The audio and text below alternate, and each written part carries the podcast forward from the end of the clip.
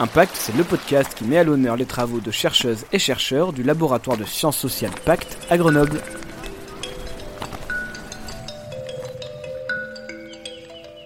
Bonjour et bienvenue dans ce deuxième épisode de la saison 2 de Impact, le podcast qui donne la parole aux chercheurs et chercheuses du laboratoire Pacte de sciences sociales à Grenoble. Cette année, le cycle de conférences porte sur les conséquences de la crise de la Covid. Six séminaires sont proposés dans ce cadre jusqu'en juin 2021. Dans cette deuxième saison, nous allons nous attacher à interroger les chercheurs et chercheuses sur leurs recherches en moins d'un quart d'heure pour que vous compreniez l'essentiel. Bonjour Jean-François Ponceau. Bonjour. Et merci beaucoup d'être avec nous aujourd'hui. Vous êtes professeur de sciences économiques à l'Université Grenoble-Alpes et vous êtes chercheur permanent dans l'équipe de recherche régulation au laboratoire Pacte. On se retrouve aujourd'hui dans une crise économique et financière. Alors à l'occasion du séminaire de recherche de Pacte, vous parlez d'une crise inédite. En quoi est-ce qu'elle est inédite cette crise? Eh bien, nous avons euh, affaire à une crise qui est tout d'abord brutale, profonde, euh, c'est l'économiste en chef du FMI, euh, Gita Gopinas, qui, parle de grand confinement pour qualifier cette crise économique. Hein. Elle utilise cette expression en fait en référence euh, à la grande dépression des années 30. Hein. C'est pour bien montrer qu'en fait, depuis un siècle, on n'a pas connu de crise aussi grave. Hein. Cette année, par exemple, en France, on aura, en 2020, une récession de moins 10% à peu près, ce qui n'est jamais arrivé en fait. Bon. Ça veut dire quoi, une récession justement de moins 10% Ça veut dire que la création de richesse sur une année a diminué de 10% par rapport à l'année précédente. Il faudra attendre au moins 4 euh, ans euh, pour récupérer ce retard. Bon. Elle est inédite, cette crise, hein, effectivement. Inédite à plusieurs niveaux. Tout d'abord, euh, parce qu'elle est globale. Pour la première fois, on a une crise économique qui concerne tous les pays de la planète, alors que d'habitude, il y a toujours quelques pays ici ou là ou des zones qui sont préservées. Inédite aussi parce que c'est une crise qui est à la fois exogène, c'est-à-dire qu'elle euh, vient de l'extérieur, euh, d'un choc qui n'était pas prévu, en tout cas pas anticipé, c'est-à-dire qui nous tombe dessus. Hein, la pandémie nous est tombée dessus comme ça, et tout d'un coup, elle transforme l'économie en profondeur. Mais elle est aussi endogène, hein, et ça, c'est quelque chose d'assez étonnant d'avoir à la fois exogène et endogène. endogène, ça signifie que c'est aussi les décisions qui sont prises à l'intérieur de la crise, au moment de la crise, qui vont entraîner cette crise. Et typiquement, le confinement, qui a été effectivement une décision euh, difficile, euh, a accru le poids de la crise. Hein, parce qu'il fallait faire le choix entre la santé, enfin c'est un dilemme, le choix entre la santé et l'économie. Alors, au-delà de cette question-là, euh, la crise est inédite parce que c'est aussi une crise qui est à la fois une crise d'offre et une crise de demande. D'habitude, c'est soit l'un, soit l'autre. Crise d'offre parce que effectivement, du jour au lendemain, on arrête la production donc plus d'offres. Crise de la demande, parce que euh, du jour au lendemain, euh, des secteurs n'ont plus de revenus et ne peuvent plus dépenser. Et puis enfin, euh, dernier caractère inédit, c'est le côté pragmatique des, décideurs politiques. Les gouvernements ont activé des politiques budgétaires hyper expansives qui ont fait voler en éclats tous les dogmes qu'on avait jusque-là. Et puis les banques centrales ont décidé de relancer à nouveau une vague d'expansion monétaire colossale, alors qu'il était plutôt question de ralentir l'expansion monétaire engagé depuis 10 ans. Il y a aussi des conséquences, euh, il me semble, de transformation numérique de cette euh, crise de la Covid. Oui, alors euh, une des évolutions, une des conséquences hein, de, cette crise, c'est qu'il il y a eu des opportunités. C'est toujours comme ça une crise, il y a toujours aussi des opportunités. Et il est évident que cette crise a accentué la transition numérique de certains secteurs, de certaines activités. on a gagné du temps, certains disent, alors évidemment, euh, on peut voir ça du bon côté, mais c'est aussi des côtés négatifs parce que certains secteurs ne sont pas prêts à la transition numérique. Hein, autant euh, les grandes entreprises ont été capables de s'adapter et d'accélérer la transition numérique, autant les petits commerçants, les artisans n'ont pas été capables de le faire. Et donc ça accroît les inégalités entre ces, agents économiques. Une autre façon de, concevoir cette crise comme une opportunité, c'est de se demander si cette crise ne peut pas être l'occasion euh, d'accélérer la transition écologique. Et aujourd'hui, il me semble que les, politiques, les décideurs doivent faire un choix. Est-ce que euh, la transition écologique pour eux est un coût? Euh, si c'est un coût, eh bien, il faudra la décaler dans le temps parce qu'il faut d'abord, faudra d'abord choisir de sortir de la crise Covid. Ou bien est-ce que c'est une opportunité? Auquel cas, il faut construire les politiques de sortie de crise euh, Covid comme une première étape de la transition écologique. Qu'est-ce qu'elle révèle cette crise de la Covid? Alors, elle révèle beaucoup de choses. Euh, je dirais qu'elle a tendance à révéler en fait des dynamiques qui était déjà à l'œuvre. Hein, c'est ça qui est, assez paradoxal. Tout d'abord, elle révèle la vulnérabilité d'un modèle économique euh, hyper globalisé, euh, hyper dépendant, dont on connaissait les limites. Hein. On était déjà euh, dans une phase de démondialisation relative depuis 2015. Hein. On avait la croissance des échanges internationaux qui augmentait plus doucement que la croissance mondiale. Mais en réalité, on s'est rendu compte qu'il fallait relocaliser, par exemple, les chaînes de production Hein, la, pénurie euh, de doliprane euh, il y a à peu près euh, un an en France a été, comment dire, un choc pour tout le monde. On s'est rendu compte qu'on était dépendant des importations chinoises sur des, biens comme ça, qui sont des produits de base. Donc, ceci nous a amené à, se poser la question de la démondialisation, la, question des frontières, de la souveraineté, hein, qui sont des questions qui relèvent du champ des sciences sociales, mais qui peuvent être traitées soit positivement, soit négativement. Alors, autre révélation, hein, les inégalités. Elle a accru les inégalités, cette crise, de toute façon, euh, de façon évidente. Inégalités entre les pays euh, en développement et les pays riches. On voit aujourd'hui que les pays en développement n'ont pas accès aux vaccins, en tout cas pas tous, alors que ce sont les pays riches qui ont accès en premier aux pays vaccins. C'est quand même assez étonnant.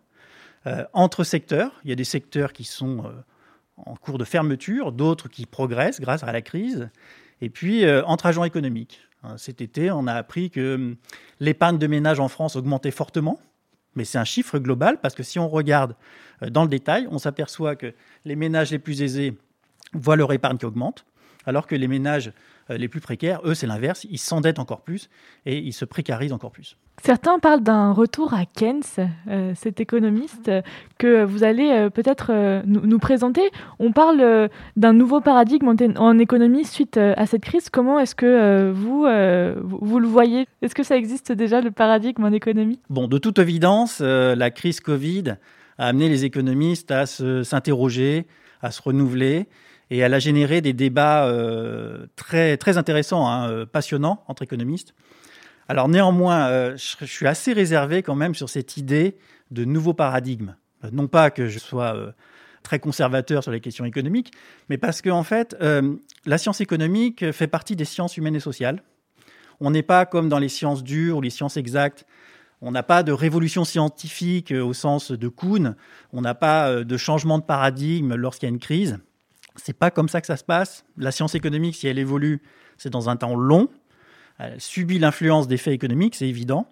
Hein, mais c'est aussi et surtout la confrontation de théories. Euh, donc, il ne faudrait pas voir la situation actuelle comme une situation où du jour au lendemain, on va basculer vers autre chose.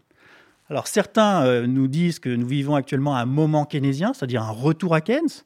Alors, moi, je suis très influencé par les thèses keynésiennes, j'aurais plutôt tendance à m'en réjouir, mais néanmoins, je tends à relativiser ce propos parce qu'on a déjà vécu, euh, lors de périodes de crise, des moments où on fait appel à des anciens euh, théoriciens, hein, mais c'est simplement euh, comment dire, une réhabilitation de circonstances. C'est-à-dire aujourd'hui, on a des économistes qui étaient anti-keynésiens qui deviennent keynésiens, mais c'est uniquement parce qu'ils disent on n'a pas le choix. Bon, euh, c'est vrai qu'au niveau euh, posture méthodologique ou épistémologique, c'est vrai que c'est problématique. Et pour la profane que je suis euh, dans l'économie, est-ce que vous pouvez m'expliquer quelle est la pensée keynésienne Qu'est-ce qu'il a dit, Keynes? Bon, alors Keynes a dit beaucoup de choses, et de toute façon, sa pensée économique a évolué hein, au fil du temps.